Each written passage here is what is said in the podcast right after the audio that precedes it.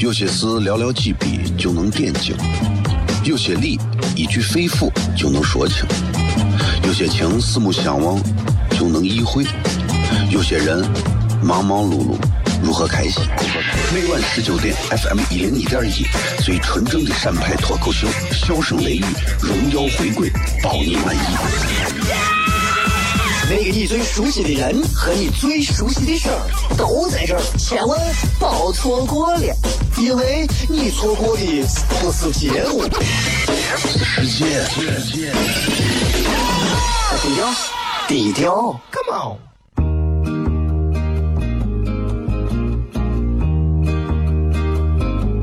我的爸爸是个伟大的人，因为他能给别人。带去欢乐。每晚十九点，他和他的笑声人，都会让你开心。记得听哟，小孩子从不撒谎，因为我才两岁。哈哈哈，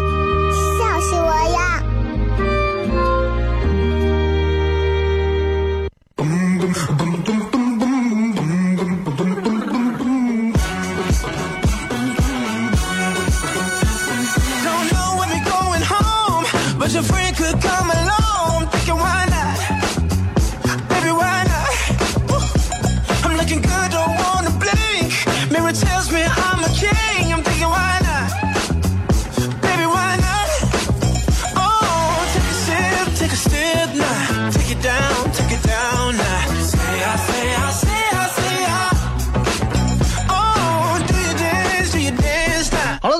FM 一零一点一陕西秦腔广播西安论坛，在每个周一到周五的晚上的十九点到二十点，为各位带来这一个小时的节目。笑声雷雨，各位好，我是小雷。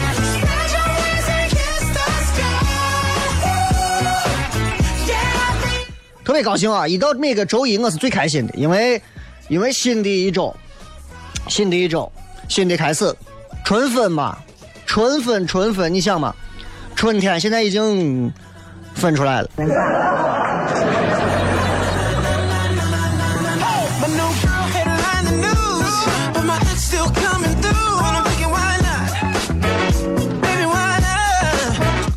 哎呀，你看最近这个天气，说实话，这个温度在持续的在开始回啊。有人说，哎，这天气还是不好，还是比较冷，还是不啦不啦，如何如何如何的，不重要，并不重要啊。最重要的是，其实人们已经开始从现在三月二十号啊，四月二十号，慢慢就开始有一种内心复苏的感觉，就这种感觉，哎呀，你知道，就是这是春天独一无二的感觉。我特别喜欢西安的春天，西安的春天。因为，因为为啥我说它珍贵？因为它短。啊，因为它短，你知道吧？所以也希望大家真的珍惜每一年的，就是就是夏天到来之前，春天就那么一点儿时间，哎，就跟我就跟我嫩芽芽就一点儿一样，特别的重要啊！好好的珍惜。另外一个就是夏天一过，开始凉了，要进入到秋天那一段，哎呀，感觉真好。西安并没有春天，有春天。西安的春天在我们的心里。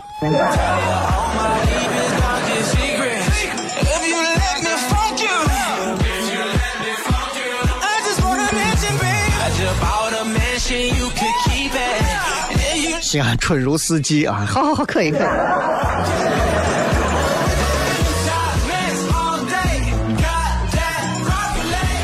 其实我一直在想，呃，每天在这个节目当中啊，咱们经常给大家聊很多有意思的话题。我也特别希望能够在这个节目当中能够有更多不同涉猎的内容和话题啊。呃，大家有啥想法？其实咱们可以互相聊一聊，说一说。今天还是开通一直播，但是今天跟直播帖子分开的，等于发了两条啊。直播帖的互动，大家可以在微博上留言。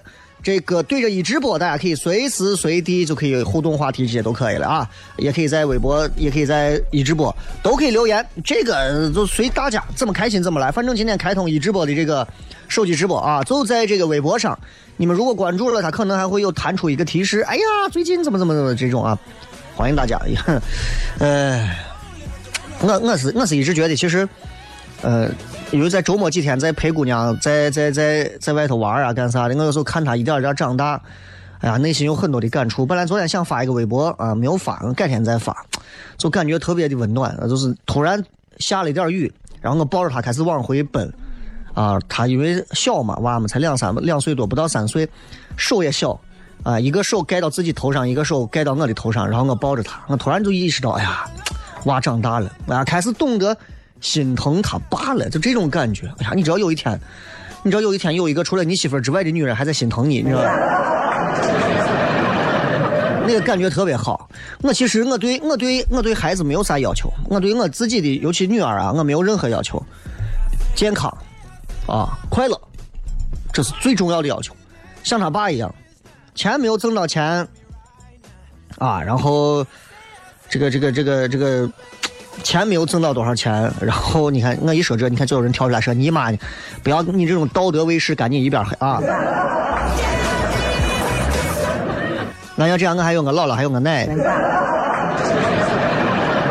我就能猜到，一定会有这种人蹦出来。你爸你妈难道不算吗？你这个不孝顺的狗！一定是这样。哎，真的，我把互联网都看透了。其实我一直觉得，我对孩子啊，还是真的就是有一些没有没有太多要求，我就希望他做一个普通人。普通人之外，我希望他能像他爸一样有所跳脱，不要随大流，能够有他自己的一些判断能力、思考能力，不要不要太我啥！但是这个社会上，你知道有很多东西是不一样的。我们对普通人的要求就特别的复杂，不公平啊！你要养养活自己，对吧？赚钱养活自己，同时你还得提升自己。你比方你学一个第二专长啊，学个外语啊，学个其他的啥呀，然后最好再有点才华呀，你还要再学个乐器呀，懂生活呀，经济有点基础啊，有个车有个房啊，然后还能出国见见世面就行了。这是我们对普通人的要求。凭啥普通人就要学这么多东西？不学行不行？对有钱人就没有要求，有钱人的要求就是不学坏就行了。我已经具备有钱人的要求了，我除了没有钱。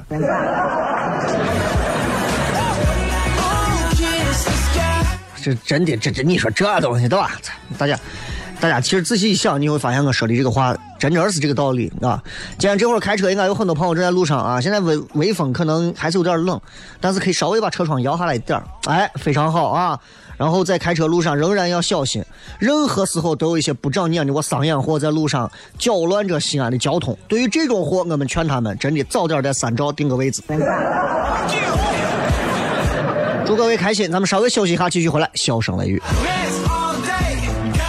有些事寥寥几笔就能点睛，有些理一句肺腑就能说清，有些情四目相望就能意会，有些人。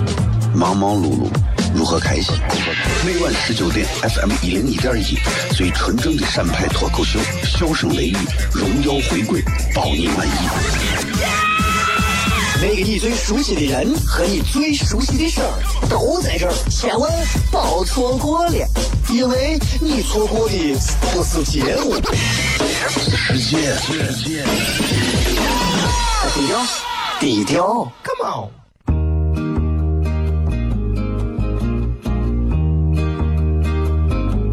我的爸爸是个伟大的人，因为他能给别人带去欢乐。每晚十九点，他和他的笑声人，都会让你开心。记得听哟，小孩子从不撒谎，因为我才两岁。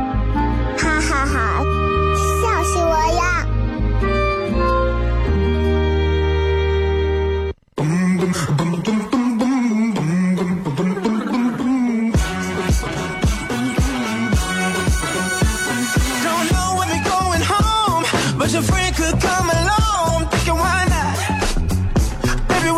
迎各位继续回来，笑声雷雨，各位好，我是小雷，特别高兴啊！这个呃，跟大家继续在节目当中谝一谝。上个周六的这个糖蒜的演出也是很开心啊，很多朋友百分之九十的都是第一次买票的朋友，特别高兴，有很多的新朋友来现场。然后我记得周六应该是基本上周六现场来了很多的正经妹子啊。因为我最后上班，我最后上我大概扫了一下，我发现真的妹子很多，然后情侣很多，然后我看现场效果几乎是从头笑炸到笑笑炸到尾啊，很多人还是觉得很开心的，而且你看这个这个价格还是很值得的，对不对？所以其实挺期待大家都能尤其很多的年轻人们，你们也可以自己尝试。哎，小雷，我也想试一下，我也想上舞台试一下，我也想如何如何试一下，对吧？大家都可以来试一下。哎，想说，我觉得我我是一个有舞台经验，而且我上舞台能逗人笑的，真的，你们都可以。糖酸铺子幺六三点 com 这个微信，呃，不是这个邮箱，你们可以投简历过来，然后我们会选择，然后跟跟你取得联系的。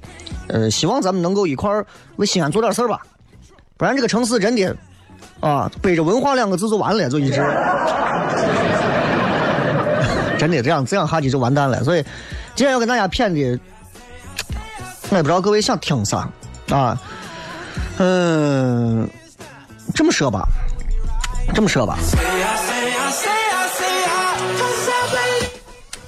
刚才跟我谝，跟大家在那谝啥？谝女儿啊，谝女儿。这个，我觉得我女子现在，我我我觉得其实，哎呀。挺挺还是挺不错的啊！我相信每个父母都会这么觉得。哎呀，我女子真的挺好的。每一个人，每一个当父母的人都会这样觉得。但是，你们有没有发现，其实我媳妇前两天说了句话啊，我觉得是特别很多父母可能不会，根本就不会想到的。这一点上，我特别佩服她。我媳妇说句啥呢？我媳妇说，说我要教我女子啊！你看，因为有时候我女子有时候在她姥姥这待着啊，她姥姥。作为一个这个医务工作者，有很好的习惯，所以给我女子能培养很好的习惯。她说：“但是作为父母，我们能教给她啥呢？就像咱这种有时候睡懒觉啊，干啥也没有好习惯，对吧？” 我媳妇就说了一句话：“说我要教我女子，我要给她培养啥东西？也不是说要培养给她什么大富大贵啊，也不要培养给她什么一颗绿茶婊的心呀，对吧？培养给她就是审美观，正确。”正确的审美观，而且是非常不错的审美观，这个很重要。因为因为本身就我媳妇的审美啊，真的不一样。我所有的衣服，她看了以后，她说：“你这穿的是个啥玩意儿嘛？你这知道？”所以我不知道你们这些很多已经初为父母的朋友，你们对于孩子未来的这个审美，你们怎么看？我是觉得，现在啊，这个社会没有没有几个人教孩子审美。现在这娃们穿的，真的娃们的品味啊。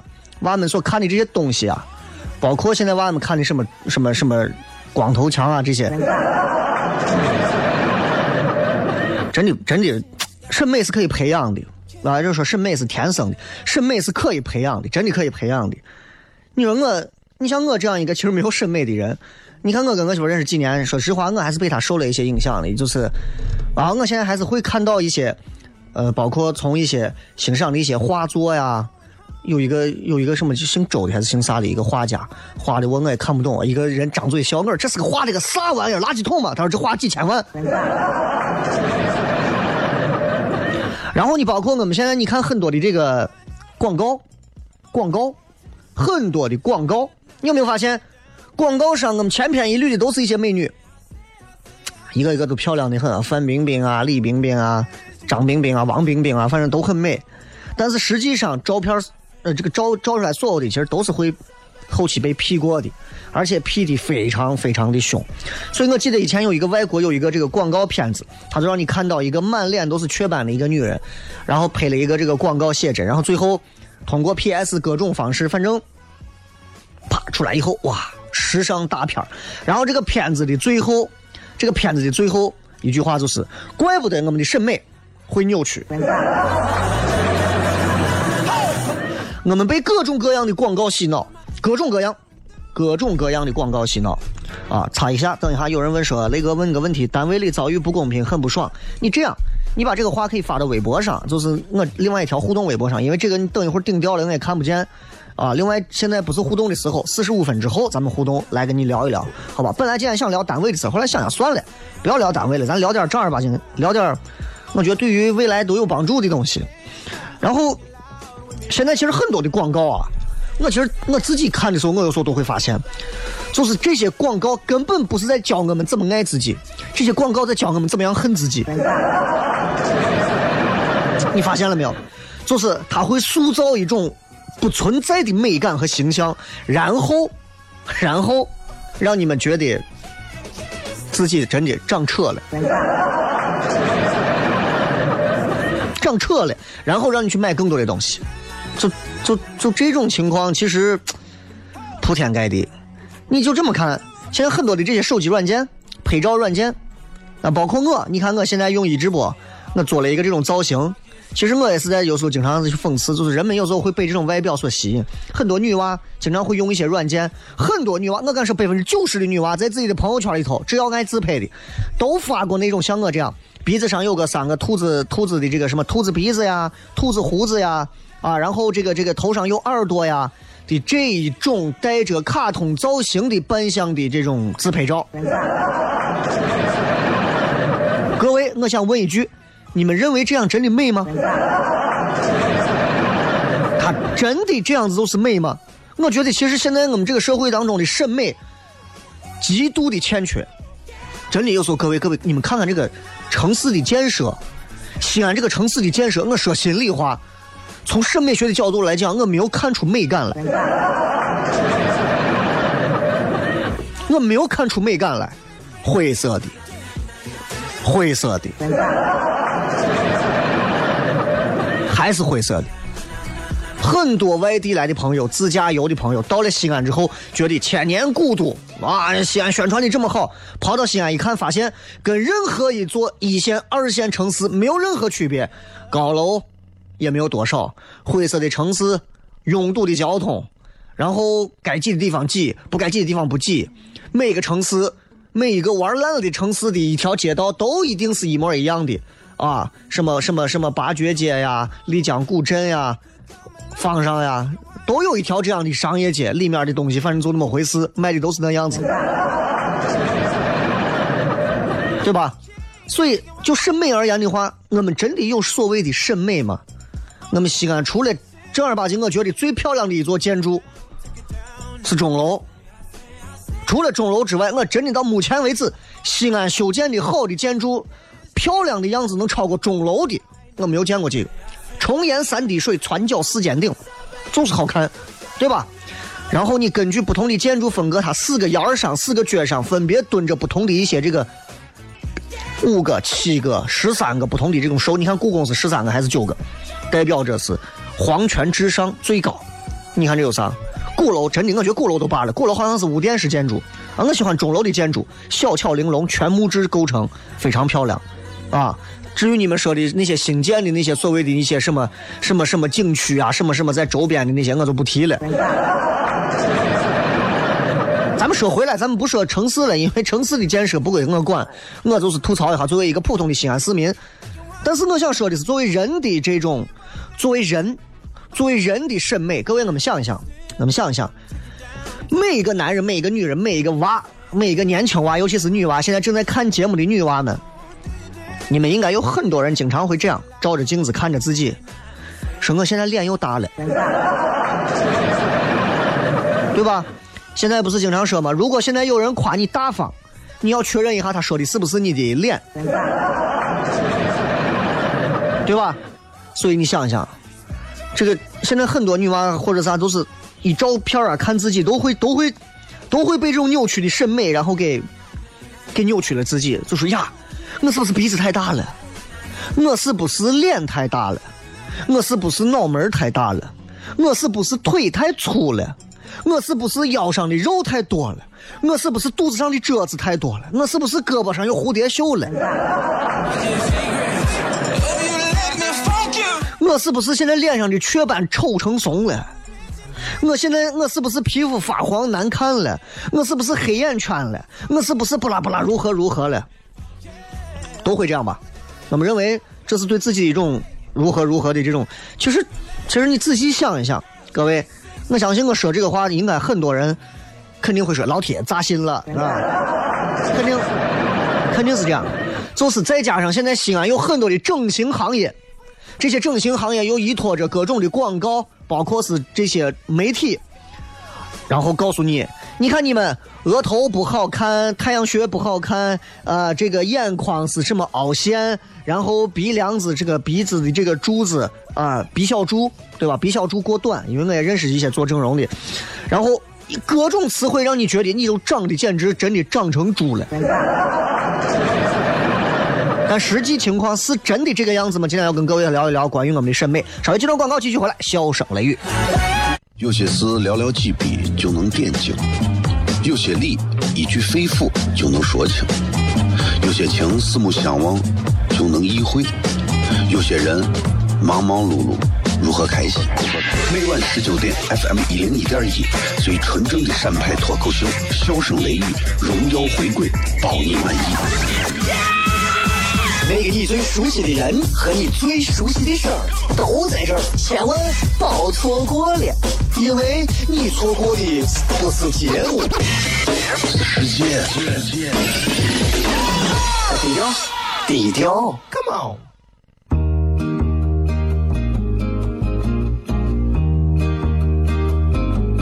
我的爸爸是个伟大的人，因为他能给别人带去欢乐。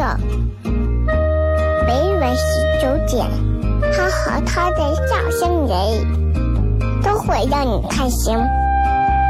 这要听哟，小孩子从不撒谎，因为我才两岁。哈哈哈，笑死我呀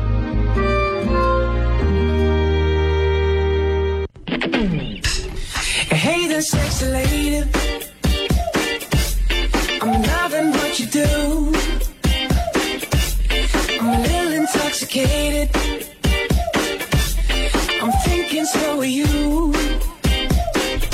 欢迎各位继续回来，笑声雷雨，各位好，我是小雷。今天想跟各位朋友继续啊聊一聊咱们我我个人觉得有意思的一点内容啊啊！你们你们想要组一个小雷后援团的，趁我现在已经过气了，你们抓紧组。啊，我一直在说，其实我都过气了啊！为啥？因为我现在，我现在一直觉得这个时代是属于属于九五后的啊，像我们这种八二八三的，现在应该已经可以进坟了。啊，但是其实我有时候想想自己，其实挺悲壮的。有时候一直在做娱乐做啥的，其实也没有给西安人带来很多的改变，也没有给西安的环境带来啥改变，甚至是也没有给自己单位做任何的改变。想想，唉，挺遗憾，但是也不遗憾。为啥？起码这几年咱们还很开心。过去了可以去吐槽大会。哎，你这个段子好，你这个段子非常好，真的。来，咱们继续回来片。我想跟大家讲的是，现在这个时代，你有没有发现这个审美已经很扭曲了？很多男人、女人，我们对于自己的长相其实没有任何的自信心。再加上现在的这个整形行业这么的、这么的兴盛、这么的繁荣、这么的看似繁荣，于是导致很多人对自己的长相越来越不满意。鼻子稍微大一点的，就觉得我想把鼻子能不能弄小一点。然后下巴稍微长一点，就想把下巴弄得稍微短一点；没有下巴的，就想让自己接个下巴。然后我们我们的自信心被这些东西弄得荡然无存，我们觉得自己越来越丑，越来越丑，然后越来越不自信，越来越不自信之后，我们就越来越不自信，就就越来越丑。所以现在你看，进入到了一个全民整容的一个时代。啊，台里不要光说女娃，现在很多男的也也经常会做一些这种整形啊或者啥，好像每个人似乎不千刀万剐一下，这个脸好像不整不成一张这种标准脸就不行的样子，对吧？你看我王思聪身边的那帮妹子都长一个样子，每一个都是在脸上动过千万刀的刺客。哎，我我我是很佩服他们的啊，就是我之前看了一个文章啊，这个文章当中我把它还专门写下来。他说他是这么说，他说，呃，一个法国的一个社会学家在做他他做了一个社会研究，这个社会研究的标题叫做“身体容貌被赋予的价值变化”。他在这个调查当中，他是这么想这么显示的。他说，妇女们。在社会空间中占据的位置越高，他们倾向于为身体的不同部位打的分数就越高，自认为容貌中等以下的人就越少。这也就说明妇女们在社会空间中占据的位置现在目前还不高。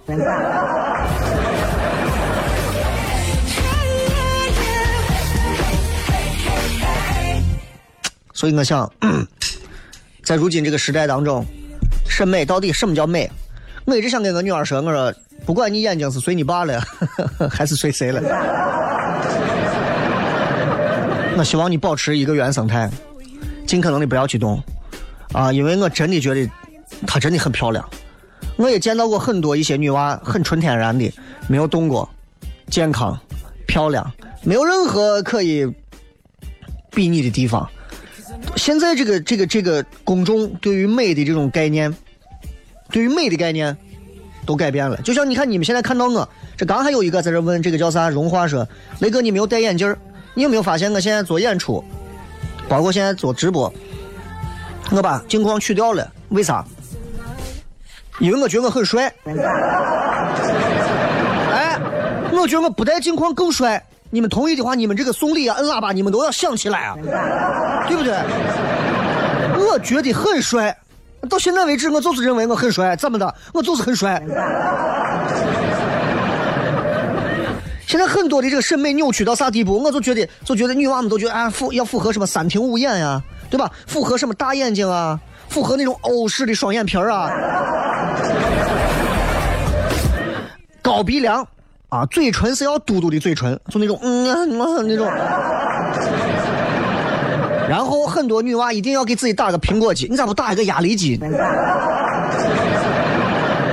然后一定要把毛孔都要磨白，磨的最后连毛孔都看不到。一个人的皮肤脸上连毛孔都看不到，你不就成了一张纸了吗？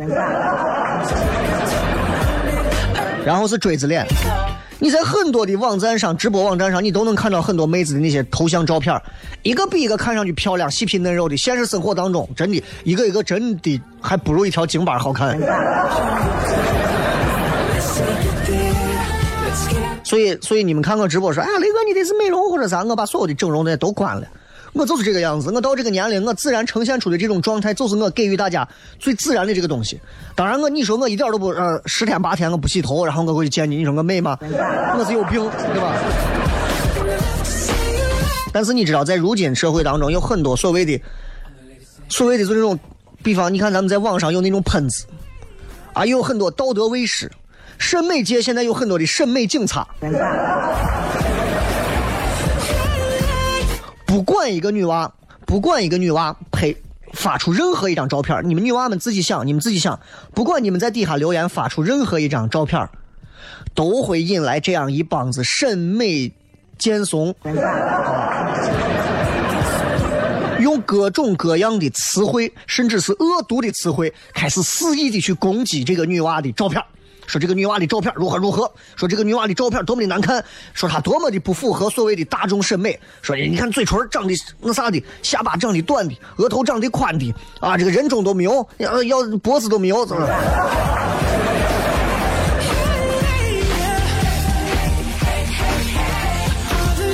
这种审美是落后的呀。就像我们之前说，人要做一个多元化的人，你可以包容一切不同的人一样，审美也是这样。审美也是这样，我们要包容多元化的审美。谁告诉你都是一种美就好看了？我现在真的害怕，我现在看见有时候台里的，有的我整的我脸啊。包括我有时候在外头认识有的我女阿姨，女阿姨见雷哥，走开走开走开走开。其实，网上这些人去去吐槽一个女娃，你看这女娃长得多丑，其实他们是把自己长成扯了的，就彻底长扯的那种不自信。变成一种怨气吐槽出去，所以你们要理解，啊，这种人活到现实生活当中如蝼蚁一般，接受不了多元化的美，无法包容多元化的美，这都是典型的审美法西斯。就当年德国纳粹的时候，希特勒当时就是这样，他就认为说，二战的时候就觉得希特勒认为用外貌特征来来来来来把人三六九等的分。他就认为人是要有三六九等的种族血统，三六九等的，然后有某一些特征的，就是纯血统的，就是他们正儿八经日耳曼军人的那种血统的啊，没有的低等血统的，就是血统不纯正的，就是就是就是杂牌的血统的，就是要被清除掉的。所以他要用大量的什么集中营的屠杀去净化，然后净化掉的那些人，剩下的那些就是他要的所谓的美。你觉得这个对吗？你觉得这个对吗？能对吗？对吧？能对吗？当然不对，非常落后的审美观。当年，我记得我最早在节目上跟大家谝过，我说以前啊，你看，经常你们在陕历博的一些这个，呃，商周时期啊，你们会看到一些这个所谓的青铜器也好呀，或者啥也好，你们会看到，哎，不错啊，这个这个青铜器上头什么四羊方尊、五羊方尊，就各种的尊，这个尊上头都有一些羊头的首饰，呃，就是那些头的这个样式。哎，这个东西到底是干啥用的呢？其实你想一想，挺好玩的。这个东西就在过去就是说，人家说以羊为美嘛，古代人就是以羊为美，觉得哎，用羊这个标准来作为美，包括来造字，所以可见古人其实包容性是很强的。那现在你想想，对于一个社会越来越发达，其实审美水平随着教育水平的提升，其实我觉得应该是有一个多元化的提升。应该是有一个多元化的提升，所以我们当代才会有更多种不同的艺术作品出现。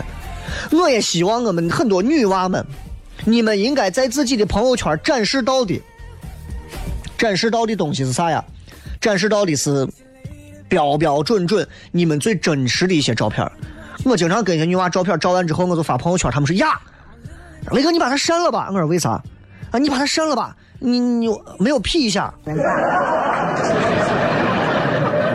很多女娃真的，我真的觉得你们可以自信一点你们有双下巴也好，你们哪怕皮肤有暗沉也好，你们有一些雀斑也好，你们如何如何也好，配出来真实的自己真的没有啥。我真的可以欣赏这样的女人。之前有一个女娃啊，不是不是不是女娃，呸！之前有一个摄影师叫个啥，很著名的，做抑郁症自杀了。他拍的那些照片，包括一些女性的，啊，很前卫的一些照片。那些女娃，我相信没有一个是美白的，没有一个是锥子脸或者咋的。包括一些女性的这个这个，就是，就是就是就是，不要用情色眼光去看的一些这种裸露的照片。我们会觉得她确实是具备一种不同的美。虽然我不懂审美，但我仍然觉得她很美，对吧？女性之美不仅仅是因为她的身体之美、面容之美、声音之美。笑容之美，其实我觉得它是一个多元化的美。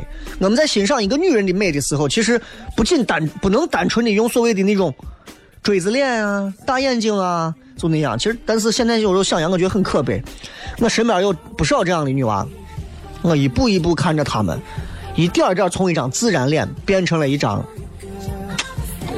的脸。就你说这东西。当然，这这个人自由嘛。但今天我们主要聊的就是审美，对吧？就跟啥一样？就有的人可能就会觉得说，那我们觉得美，我们觉得丑，这是我们的自由，我们的自由，对吧？你强迫我们觉得哪些东西丑或者啥，这也是绑架呀。就跟古代小时候，古代啊，或者是咱以前，对吧？裹小脚，裹小脚。各位，我问一下，你们女娃们现在谁还愿意裹个小脚？把脚裹成那么小的样子，甚至到最后畸形了，不能走路了，对吧？这个东西就是最强有力的舆论引导，公众公众会把某一种审美变成一种自己的审美。那你想，如果各位现在的我们很多朋友，很多女娃，如果你们生活在当时那个年代，你们祖呃太爷太奶那一辈的年代，你想一想。你们那会儿可能会觉得，耶，女娃咋能脚这么大呢？丑死了，对吧？这个说穿高跟鞋跟裹脚无异，哎，那还是不一样的。裹脚你最后连路都走不了了，高跟鞋你就是慎穿啊，不能说你天天我跑个马拉松也穿高跟，啊，对吧？那你在裹小脚的时代，一个女娃说，那我觉得大脚的就是丑啊，对不对？我就觉得。裹小脚是我的自由啊！那这个时候，你如果别人跟你说大脚好看，那那些裹小脚的女人怎么说？那肯定就会说：那你胡说八道，你胡说啥？你在玩啊？哎，这你有那时间，你给自己裹个小脚吧。所以现在的广告，现在的媒体都其实并没有强迫你，但是他们在给你洗脑，在让你知道。啊，你你自己的选择，自己的认知，其实都是他们变相的在把你一点点往过拖拽，慢慢你的方向就开始倾斜了，审美就开始从集体个人审美变到集体审美，然后就开始一点一点扭曲。所以现在想想都觉得，希望各位反正审美不要出问题吧？好吧，咱们先进上一条广告，最后回来，笑声雷雨。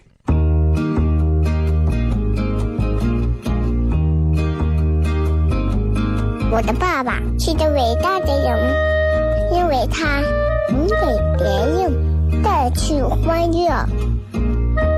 每晚十九点，他和他的笑声人，都会让你开心。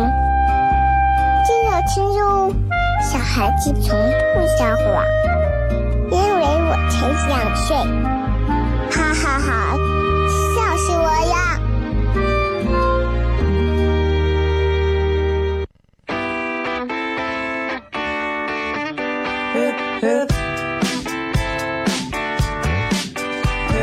各位继续回来，关注糖蒜铺子的朋友，大家可以直接关注他的微信号就可以了啊，其他的就不用问我，微信号上啥都有啊。总而言之一句话，希望各位的审美不要以做别人为主，一定要最后变成是做自己，这个是最重要的。来看一看各位今天直播贴的互动内容，一句话描述一下记忆中的童年最美好的回忆是啥？来看一看。我我拿手机看啊，说兴趣使然说妖精放了我爷爷。爷爷说不要急，我再待一会儿。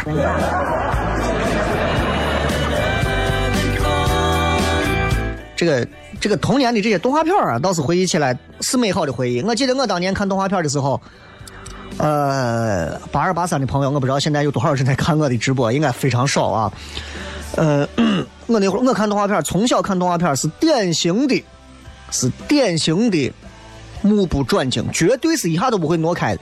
啊，我看动画片，因为我觉得那是我想象力最放松、最施展的时候。我所以，我特别希望大家，尤其是孩子，家长多给孩子一些施展想象想象力空间的机会，这个很重要啊。但是现在你回想起来，你说，哎，很多动画片哪有想象力嘛？对吧？呃，你猜我猜说，站隔壁家屋顶够他家枣树的枣，把他家的石棉瓦房顶给踩塌了。这个只有在农村可以啊！你在城市里头的话，你站到二十二十六楼的楼顶，你踩隔壁四十八楼的楼，你 啊，这个是《鬼神童子》，谁看过啊？巴丘拉哦，就是，哎，我看过，我看过巴丘拉哦，对吧？这个王志文说最怀念童年的朋友多，童年的小伙伴呐啊！而且大家每一个小伙伴，当时我们在院子一块玩的时候，你可以拉出一个菜单选项，对啊，玩纸星星，玩什么冰棍化了，玩是个什么什么炸弹，玩什么什么什么什么三个字，玩捉迷藏，玩这个我个啥都有。我们有一排的菜单可以选择。现在呢，我们带到家里头，拿着一个手机，蹉跎我们的人生。呃，Master 说，就是听到你的节目，就问脱口秀为啥不让未成年的去十七都不行吗？不是，就是太小的娃，第一个娃太小的娃在那闹得很啊，容易影响大家的观看效果。第二个就是太小的娃吧，就是在某些方向上，因为脱口秀稍稍微会有一些比较偏成人的内容，经常可能会随口带出几句偏成人的内容。如果你希望你的孩子可以快速转大人，你可以带来。但是太小的孩子，你说我咱两岁、三岁就最闹腾的时候啊，在这哭闹，你说我们又不能上去给他做来喝一个带着安眠安眠药的奶，对吧？这个 stranger 说不用想任何事情，跟朋友之间都是纯粹的友谊，不像现在就是攻心计，因为过去那会儿你们没有攻心的能力啊。幽默说放暑假可以收妹子啊，杏子和西瓜都熟了，还可以一群娃去逮知了、下钩、掏螃蟹、捞鱼，感觉小时候的快乐时光都在放暑假跟过年度过。你看看，小时候的孩子们最大的快快乐快乐的时光，一定不是说是在学堂里头，都是放暑假。没有对比才没有没有没有差距，对吧？你看你天天上班，年假是让你最期待的。因为现场少儿不宜，其实还好。啊，我们现场一个费玉清都没有。这个王王博二说，小学放学先不回，在教室写作业，每个字写两行，写完背个空书包回去。反正那会儿对于作业，每个人的安排都不一样，每个人的安排都不一样。你想，我那会儿上学，有时候就想着，呀，今天我先把作业写完，回家之后我就好好弄。有时候拖延症犯了，哎，我就先玩，玩到最后写，都有这样的，这是童年的记忆，但就奠定了你未来今后是不是个拖延症。嗯，袁月丽说考试第一名得奖状，周围人都夸我。哎呀，考试第一名，谁没有拿过三好学生、优秀优秀学生、优秀班干部？谁没有拿过？我奖状无数，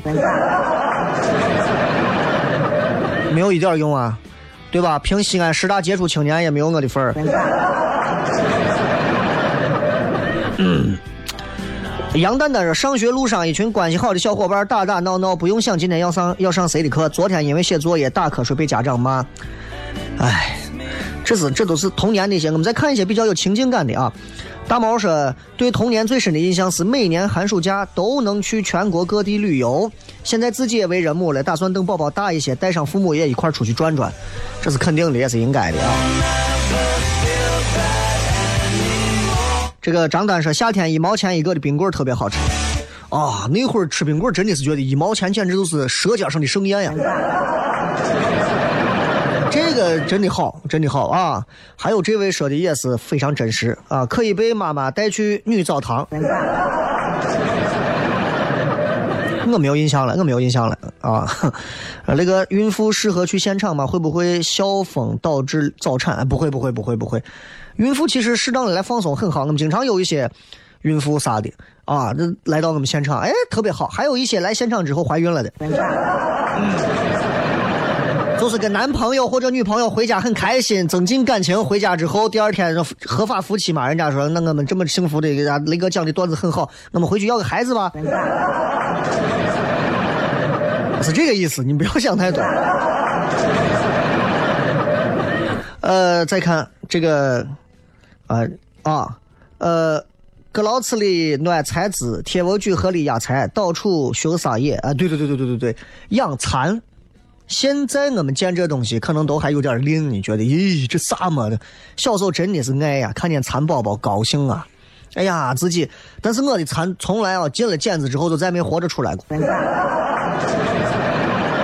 小谷说各种合唱比赛，每天跟音乐作伴，超开心。对，那会儿每天经常，明天明天这个声飞遍海角天涯，飞遍海角，飞遍海角，飞遍海角，天天天涯呀呀！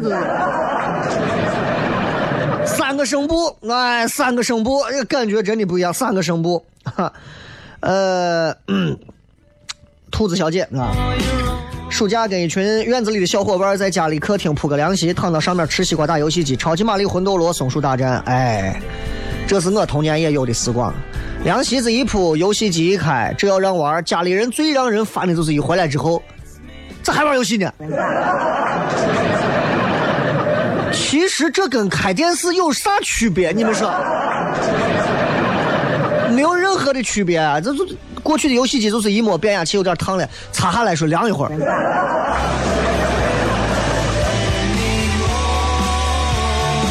啊，这个韩寒说，雷哥说到这儿肯定是进游戏厅的那一瞬间，进之前先看周围有自己班同学没有，怕被告老师。啊，现在很多人已经不提游戏厅了啊，我到现在为止我都觉得哈，游戏厅是我童年。其实最开心、最能让我成长的一个重要的生活环境，大人们永远不会理解，只有八零后这批孩子们是懂的，九零后都没有了，就是我们那批最懂。挤到一块儿，看着几个比你大的娃玩的很好，啊，用用摇杆的方式，手心朝上抓着摇杆的方式，很老油皮的过着一关又一关，一个牌子都通关。我们传着四个牌子进去，十分钟结束了。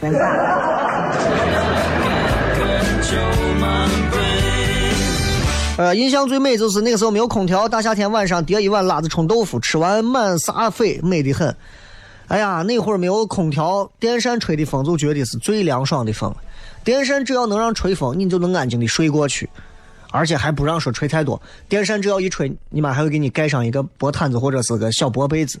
现在空调都光膀子。